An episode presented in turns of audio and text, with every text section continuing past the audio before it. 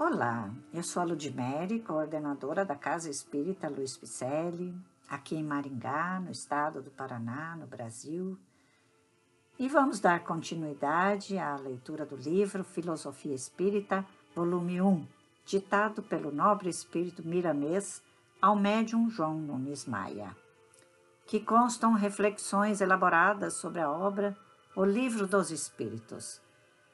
Obra esta pertencente à codificação da doutrina espírita. Ditada por nobres espíritos a Allan Kardec. Mas Kardec pergunta aos bons espíritos e faz essa reflexão inicial e pede as explicações necessárias. Pretendem os que professam essa doutrina achar nela a demonstração de alguns dos atributos de Deus Sendo infinitos os mundos, Deus é, por isso mesmo, infinito. Não havendo vazio ou nada em parte alguma, Deus está por toda parte. Estando Deus em toda parte, pois que tudo é parte integrante de Deus, ele dá a todos os fenômenos da natureza uma razão de ser inteligente. Que se pode opor a este raciocínio? Pergunta Allan Kardec aos bons espíritos. E estes amigos espirituais respondem na maior sutileza: a razão. Refleti maduramente e não vos será difícil reconhecer-lhe o absurdo. Miramês, então, intitula sua reflexão com o tema Deus é Espírito.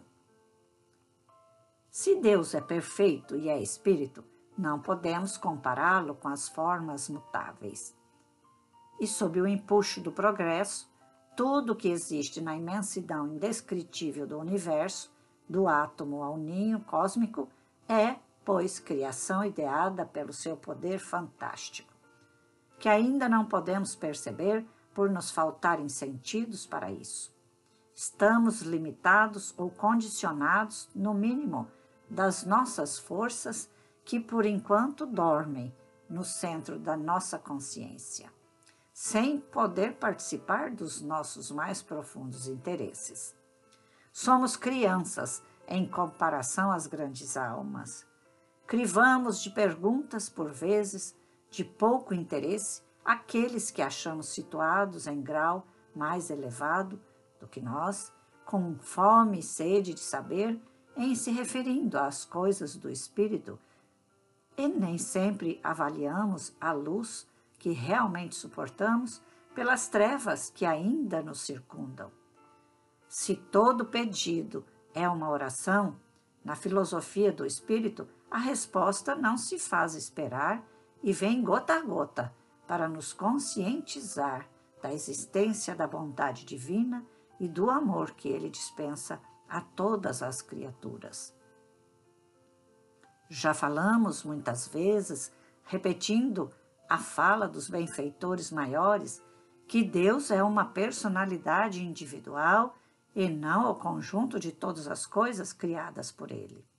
Entretanto, Ele, a majestosa força divina, está em toda parte, por meios que desconheces, por se tratarem de fluidos sutis operando em uma faixa que somente as grandes almas poderão constatar, pelos poderes inerentes às suas perfeições. A primeira ideia de se comparar a natureza como sendo diretamente Deus é que ela manifesta em todas as suas nuances perfeita harmonia em todos os sentidos da sua atuação. Porém, cabe a nós pesquisar e entender descobrir e divulgar que toda essa simetria é participação das leis criadas por ele, no vigor da sua mente incomparável. É, pois, a sua imagem como um canal de televisão que reflete no vídeo a perfeita estrutura do real, sendo que, no caso com a divindade, a perfeição é a tônica do ambiente. As imagens do Senhor são vivas e demonstram os seus mais puros atributos, nunca falhando nos seus mais delicados cinetismos no sustentar da vida.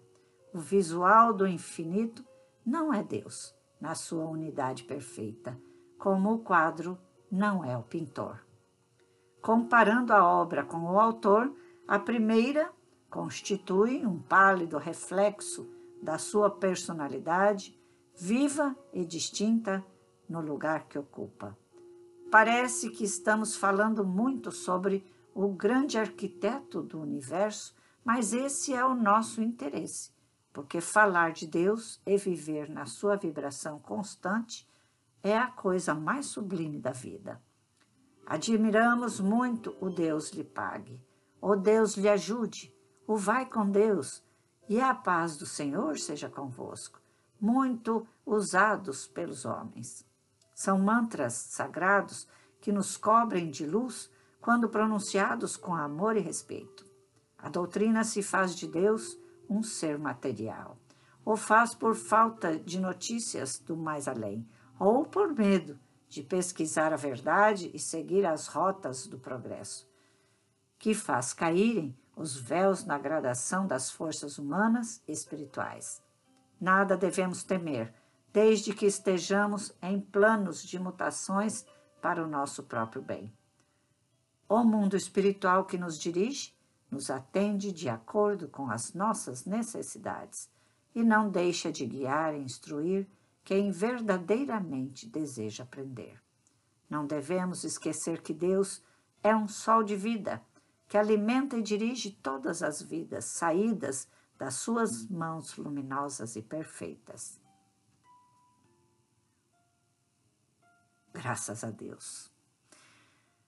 Então vamos acordar, nos acordar, bater neste peito e falar: acorda, Fulano. E precisamos também acordar quem está ao nosso lado, acordar a humanidade. Por isso, tantas mensagens que vêm do Altíssimo, para nos acordar, acordar a quem dorme, Estamos dormentes ainda neste plano, porque o nosso orgulho, o nosso egoísmo ainda nos faz perecer.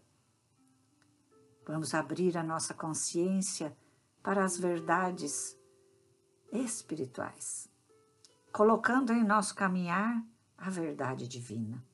E aí sim, podemos contar com esse mundo espiritual que nos ajuda e nos dirige, nos atende de acordo com as nossas necessidades, disse ele aqui, e não deixa de guiar e instruir quem verdadeiramente deseja aprender.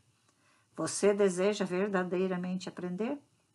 Então, se deseja, vamos montar um curso especialmente para todos aqueles que desejam aprender.